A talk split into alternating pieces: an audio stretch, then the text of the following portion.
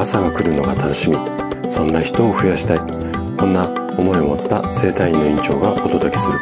大人の健康教室。おはようございます。高田です。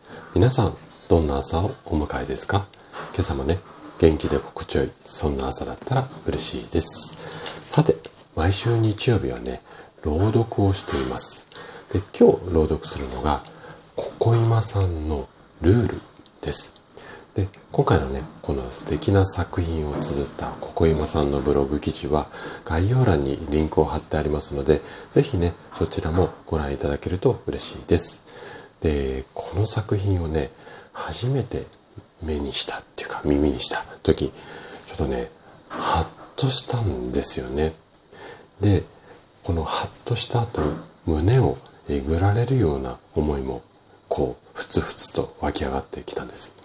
で朗読をね聞いていただくとわかるんですけれどもこのルールっていうか思いっていうか心のモヤモヤっていうか実はね私自身がサラリーマン時代にすごくこう感じていたことなんですよね。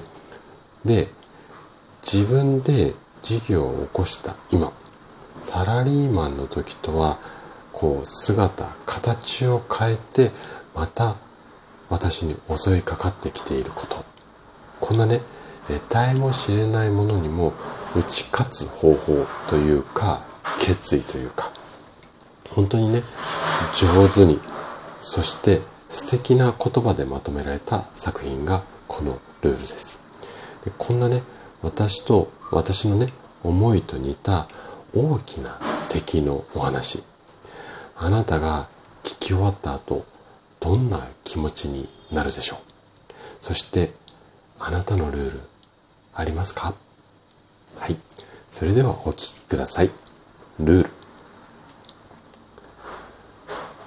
うまくいかないことが多いな。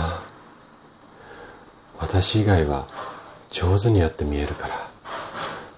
私の知らないルールがあるのかな。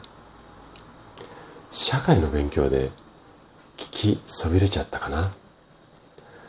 朝早く起きる方法とか嫌味を言ってくる人を流す方法とかどこかの教科書に載ってたかな？まあいいか。それでも生きていくの。一日一日をなんとか生きていくの。朝起きて食べて夜寝ればいいの。生きがいとか成長とか大事だけど。今はいいの。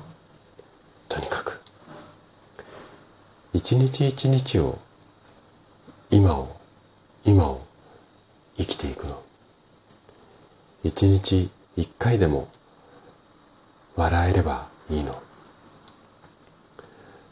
うまくいかないことは多いけど、うまくいかなくとも、私のルールで幸せになってやる。